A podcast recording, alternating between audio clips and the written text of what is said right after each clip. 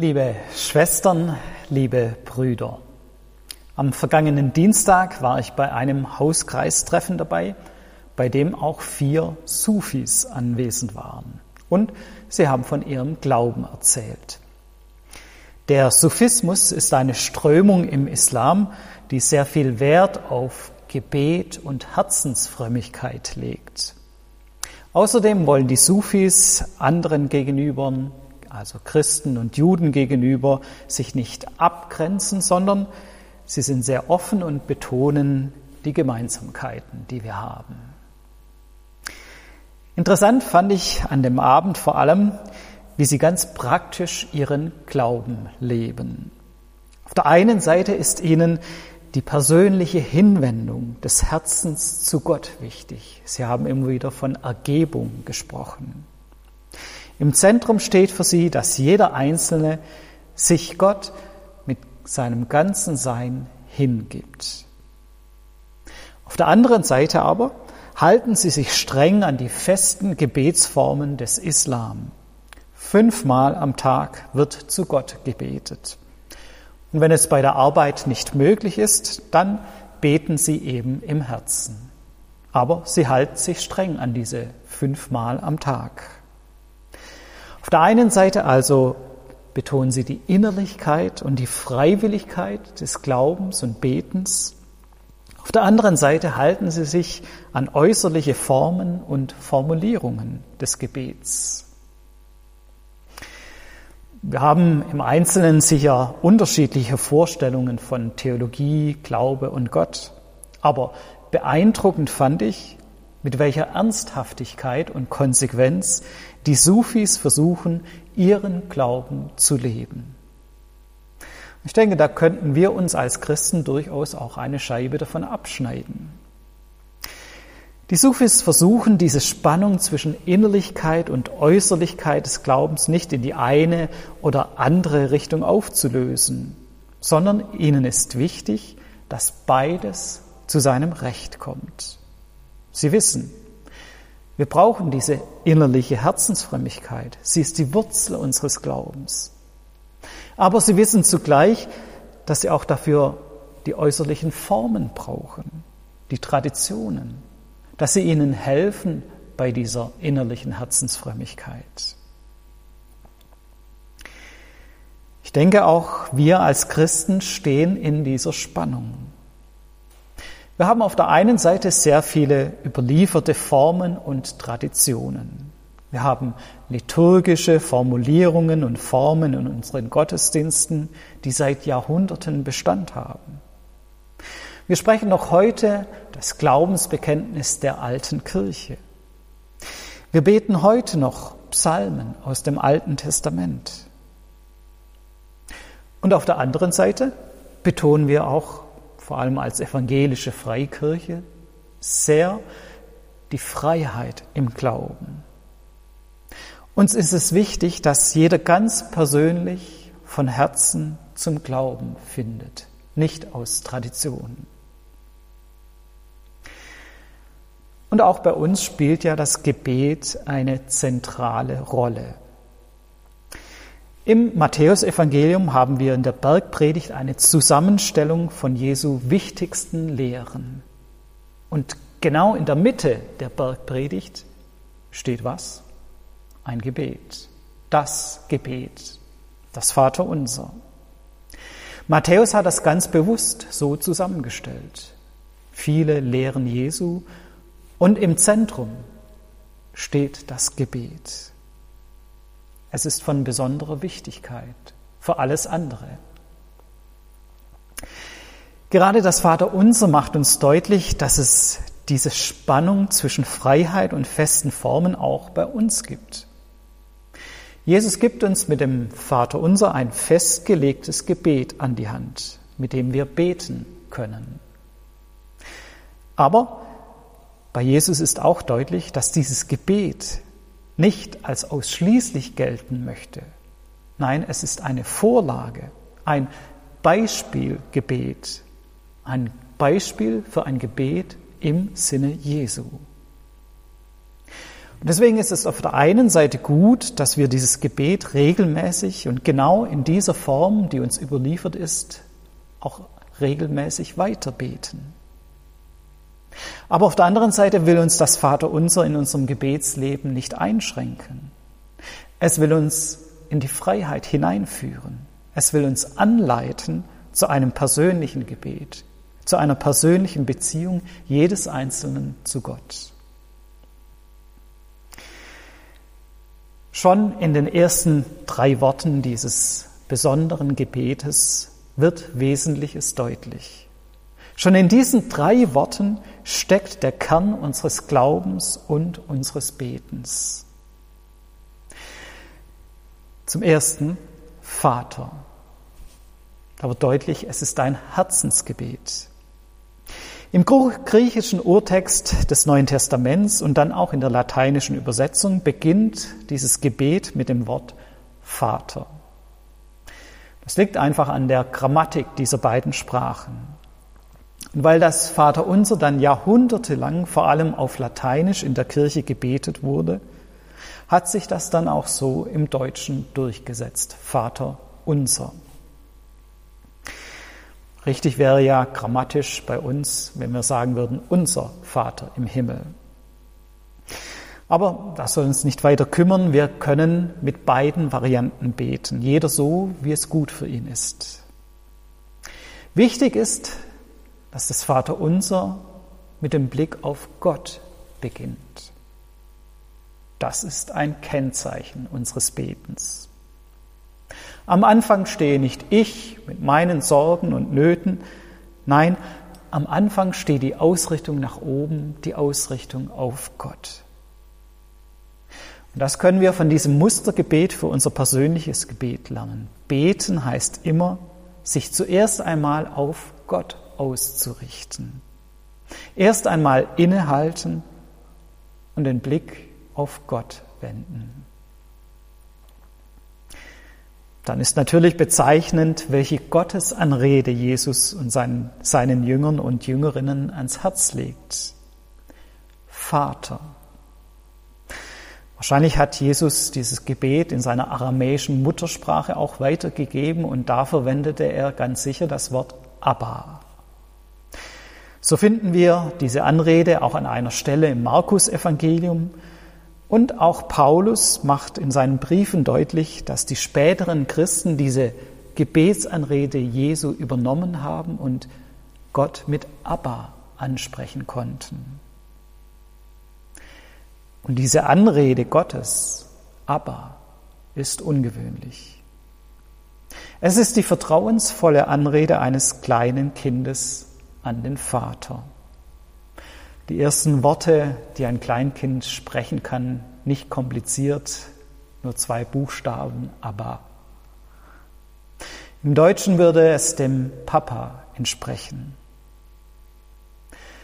Schon im Alten Testament kann Gott auch als Vater bezeichnet werden. Allerdings kommt das eher selten vor. Es gibt da eher die Tendenz, Gott mit großem Respekt zu begegnen. Wir wissen ja zum Beispiel, dass die frommen Juden bis heute den Gottesnamen Jahwe aus Ehrfurcht vor Gott nicht in den Mund nehmen.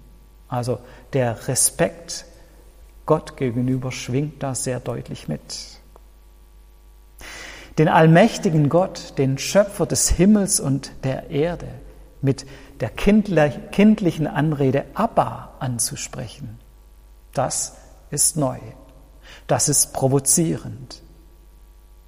Und allein mit dieser Anrede macht Jesus den Kern unseres Glaubens und unseres Gottesbildes und auch den Kern unseres Betens deutlich.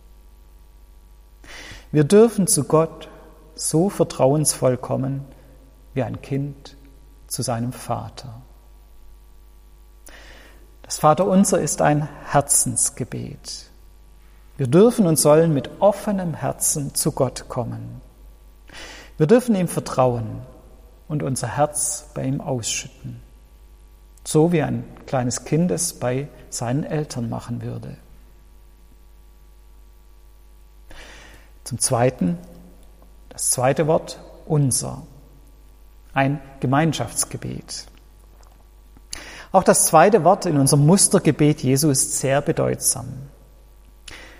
Unser macht deutlich, es ist kein Gebet eines Einzelnen. Nein, es ist ein Gebet einer Gemeinschaft. Im Vater unser kommt an keiner Stelle das Wort ich vor oder mein.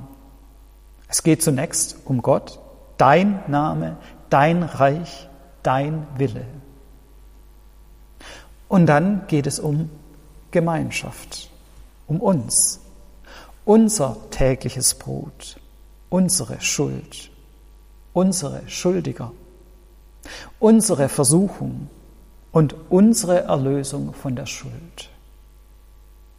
Und dann am Ende wieder der Blick nach oben zu Gott, denn dein ist das Reich. Dieses Wörtchen unser ist kennzeichnend für den Glauben Jesu. Es geht um Gemeinschaft. Es geht nicht allein um jeden Einzelnen, sondern es geht immer auch um uns. Wer Jesus nachfolgen will, wer beten will wie Jesus, der kann das nur in Gemeinschaft tun. Das Vaterunser verbindet uns nicht nur mit Gott, sondern es verbindet uns auch miteinander. Mit diesen Worten beten wir nicht nur miteinander jeden Sonntag im Gottesdienst, nein, mit, diesem, mit diesen Worten beten weltweit jeden Sonntag Christen. Und mit diesen Worten beten seit Jahrhunderten Christen in den unterschiedlichsten Kulturen, in den unterschiedlichsten Sprachen, in den unterschiedlichsten Umständen. Und mit all diesen Betern und Beterinnen sind wir verbunden. Das macht das Vaterunser deutlich. Wir sind nicht allein. Jesus will damit natürlich nicht das persönliche Gebet entwerten. Auch das Gebet des Einzelnen hat seine Berechtigung und seinen Platz. In den Evangelien lesen wir immer wieder von Jesus, dass er sich einen einsamen Ort gesucht hat und dass er dort alleine zu Gott gebetet hat. Also das Gebet des Einzelnen ist genauso wichtig. Im Zusammenhang mit dem Vater Unser sagt Jesus sogar, dass wir zum Beten ins stille Kämmerlein gehen sollen und dort beten sollen. Also für uns persönlich. Beides ist wichtig. Gemeinsames Gebet und persönliches Gebet im Stillen, ganz allein mit Gott. Aber das Vaterunser macht deutlich, im gemeinsamen Gebet liegt eine besondere Kraft. Glaube ist nicht nur Privatsache. Nein, Glaube ist immer eingebettet in die Gemeinschaft. Das macht das Vaterunser deutlich. Es ist ein Gemeinschaftsgebet. Schließlich zum dritten. Es heißt im Himmel. Das macht deutlich, es ist ein machtvolles Gebet. Es folgt noch der Zusatz Vater unser im Himmel. Und damit wird Gott, der Vater, näher bestimmt. Auch diese Ergänzung ist wichtig. Sie macht zunächst einmal deutlich, dass es nicht um einen Vater im irdischen Sinn geht. Nein, es geht um einen himmlischen Vater. Wir wissen, manche aus leidvoller Erfahrung, Irdische Väter sind immer auch fehlerhaft. Keiner ist perfekt. Manche von uns haben auch unter den irdischen Vätern gelitten. Aber im Vater unser geht es um einen anderen Vater. Es geht um einen Vater, so wie ein Vater sein sollte. Um einen Vater, der sich liebevoll seinem Kind zuwendet der sein Kind tröstet, der sein Kind auf dem Weg begleitet, der sein Kind auch auf gute Weise zur Selbstständigkeit fördert. Es geht um einen himmlischen Vater, nicht einen irdischen, auch mit Fehlern behafteten Vater. Ein zweites macht dieses im Himmel deutlich. Matthäus schreibt das Vater unser ursprünglich für eine judenchristliche Gemeinde. Für diese ist diese Ergänzung von ihrem damaligen Weltbild her gut verständlich. Nach der damaligen Auffassung gab es neben unserer sichtbaren irdischen Welt, die wir wahrnehmen, eine unsichtbare, himmlische Welt, die miteinander verwoben sind, diese beiden Welten. Man stellte sich die himmlische Welt in sieben Himmel vor, unterteilt. Und ganz oben, das ist der, der Bereich Gottes, die Heimat Gottes. Im siebten Himmel wohnt Gott. Das macht deutlich, Gott steht über allem und er herrscht auch über allem. Diese Vorstellung hat sich bis heute in unserem Ausdruck erhalten, sich wie im siebten Himmel fühlen. Wer sich so fühlt, der fühlt etwas Göttliches, etwas unbeschreiblich Schönes. Mit dem Zusatz im Himmel wird also auch etwas deutlich von der Größe und der Herrlichkeit Gottes.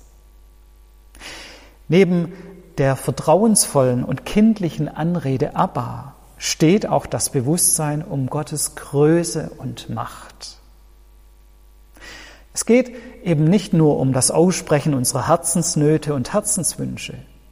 Es geht beim Gebet nicht nur um einen Ort, an dem wir wie in der Psychotherapie einfach mal alles abladen dürfen und aussprechen dürfen. Nein, im Gebet wenden wir uns an den Gott von Himmel und Erde. An den Gott, der nicht nur zuhören kann, sondern der auch die Macht hat zu helfen. Das Vaterunser ist ein machtvolles Gebet, weil wir uns an denjenigen wenden, der die Macht hat, Dinge zum Guten zu verändern. Also, kommen wir zum Schluss. Das Vaterunser ist ein Herzensgebet. Es ist ein Gemeinschaftsgebet und es ist ein machtvolles Gebet. Es ist uns in seiner Form vorgegeben und es tut uns gut, es immer wieder gemeinsam in dieser festgelegten Form zu beten. Dieses ständige Beten, diese ständige Wiederholung prägt uns und prägt unseren Glauben. Zugleich will uns dieses Mustergebet auch zum eigenen, freien Beten anleiten, dass wir das von Herzen im Vertrauen auf Gott den Vater tun, dass wir es gemeinsam tun, miteinander und füreinander und dass wir es tun in der Gewissheit von Gottes Macht und Größe. So lasst uns miteinander beten. Amen.